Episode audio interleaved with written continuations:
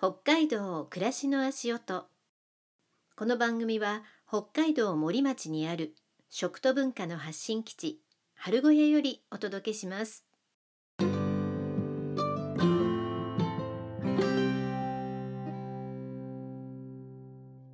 月曜になりました。みーみです。今週もよろしくお願いします。9月26日昨日は春小屋オーナー春江さんのお誕生日でした。春江さんハッピーバースデー。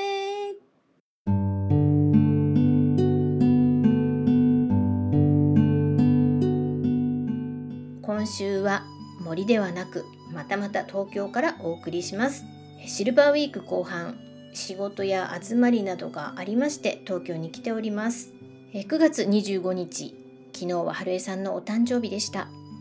私は9月18日がね誕生日だったのでちょうど春江さんとは1週間違いです。そして同じ9月生まれ。えさらには春江さんと私同じ干支で鳥年です。あの春江さんと出会っ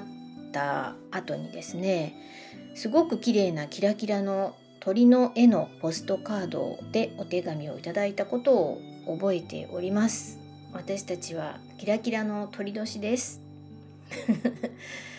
えー、鳥年は3歩歩くと忘れるとかね、えー、高いところから鳥なので俯瞰で見ているとか言われますね、えー、私のあの亡くなった母なんかは昭和7年生まれの人だったんですけどね、え母からは鳥年はね足が弱いから注意しなさいとかね、えー、若い頃から言われてましてそんなこと言ったら同級生みんなとか日本中の鳥年の人が足を悪くするわけとかね、えー、言い返してましたけど今あの若い人は何年生まれ？って聞くことはあっても何年ってねえと聞くことはあるんですかね？あの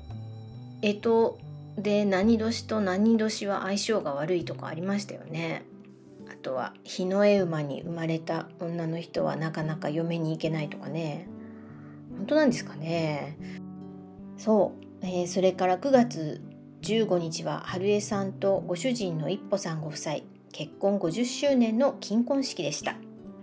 50年間仲良く健康で元気に一緒に過ごせるってほんと素晴らしいなと思います。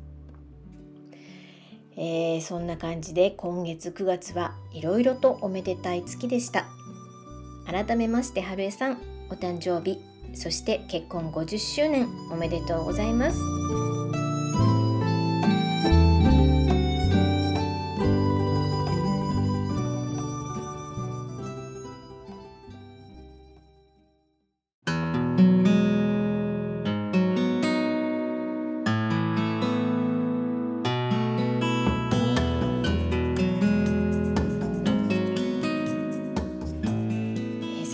秋分の日。9月23日から私東京におりますが、えー、台風一過の昨日はですね東京も朝から秋晴れの爽やかなお天気でした、えー、昨日は朝早くから都心をぶらぶらと散歩しておりまして、えー、有楽町の東京国際フォーラムで行われていた大江戸骨董市を朝から覗いたりですね、えー、それから国際フォーラムの会場内で行われていた、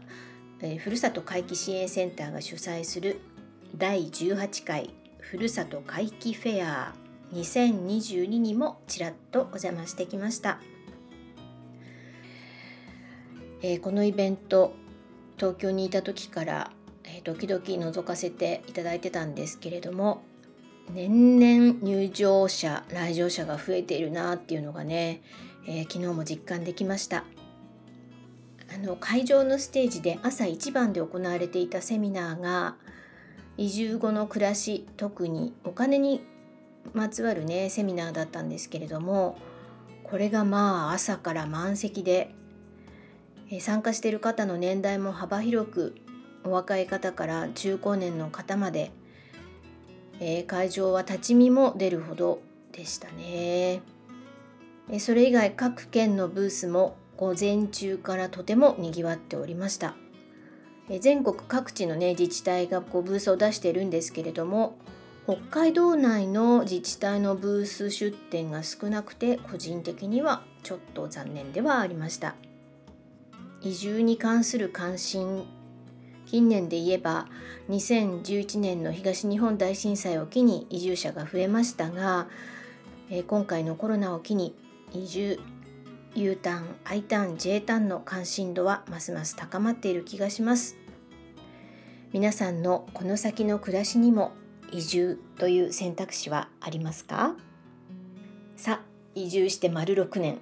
移住7年目の私が今日お届けするのが道南の秘境。青の洞窟です。青の洞窟って調べると日本は意外と各地にあるんですね、えー、北海道も小樽の方にも青の洞窟があるようですが今回ご紹介するのは道南の青の洞窟です。道南津軽海峡に面した北海道松前郡福島町岩部という場所にある海水の浸食によってできた洞窟です。この青の洞窟は福島町に位置しておりますがすぐ隣が知内町なので現在は福島町からのクルーズ船とそれから知内町からのクルーズ船と、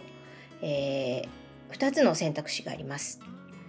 福島町というとね横綱千代の富士を生んだ町ですね、えー、それから知内町というと北島三郎さんを生んだ町であります、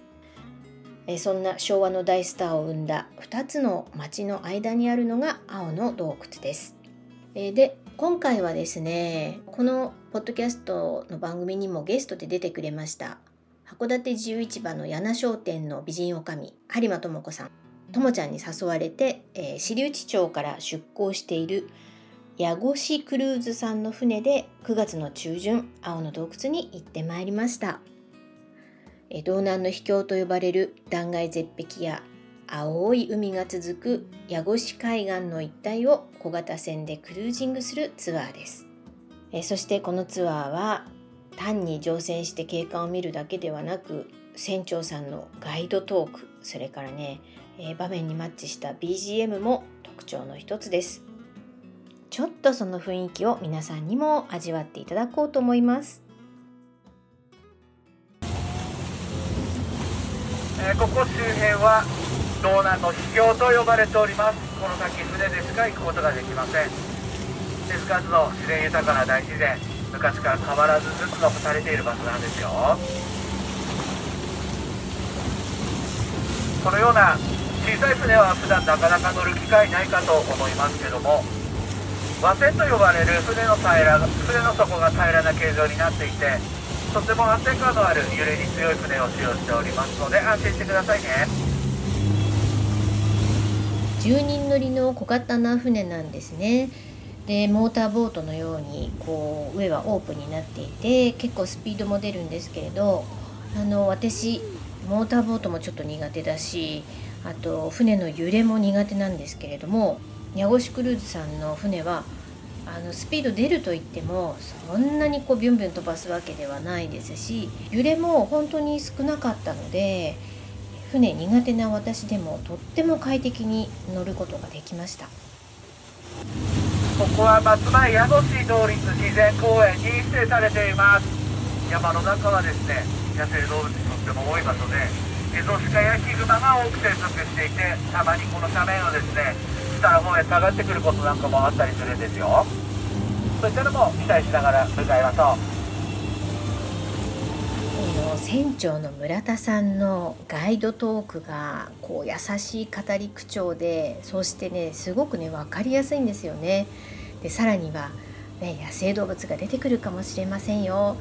期待して進みましょうなんて言われちゃうといやちょっとどんな野生動物に会えるのかなっていうこうねワクワク感も高まって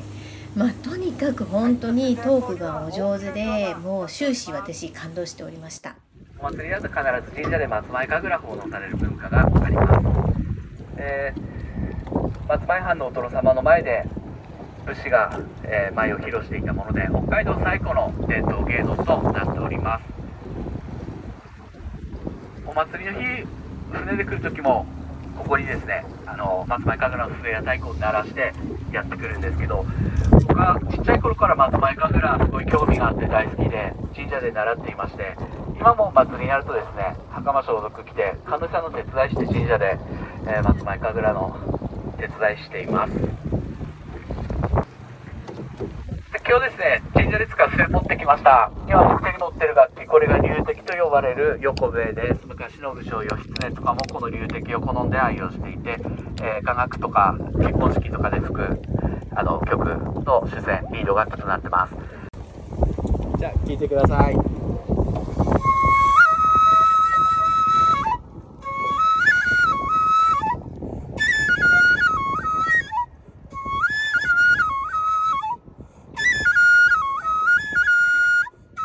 ゴシクルーズのこの青の洞窟ツアーもう感動ポイントはいくつもあったんですけれどもう青の洞窟に入る前のこの村田船長の流笛っていうね横笛の演奏。これ津軽海峡の波の上で聞くんですよ。そのあの断崖絶壁に立っている神社の方を向きながら。いやこれは本当に感動しました。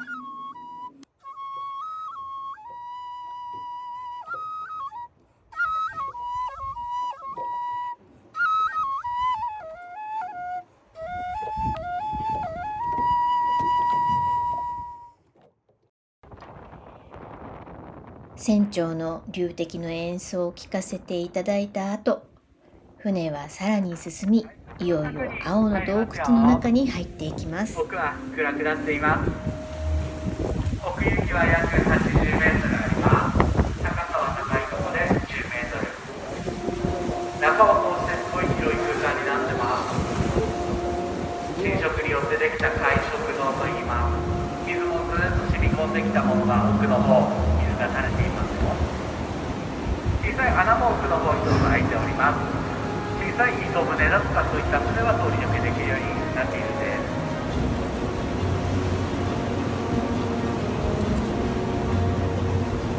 それではこれから、えー、船を旋回させますので船が回ったら今入ってきた入り口の方を振り向いてみてください。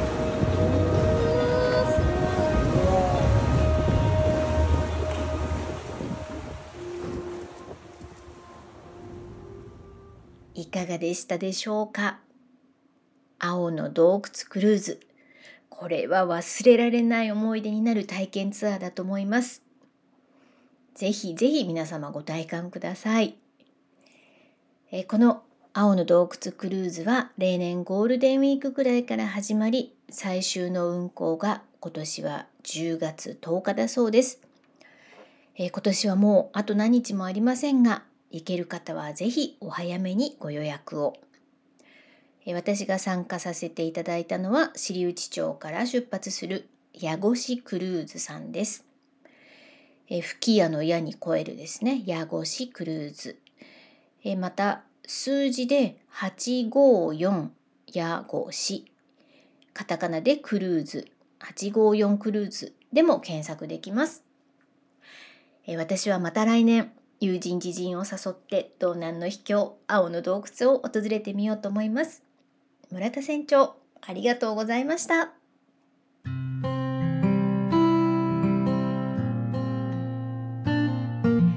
ミーミの北海道暮らしの足音。毎週月曜配信予定です。番組のインスタもありますのでよかったらご覧ください。今日も最後までお聴きいただきありがとうございました。それではまた来週。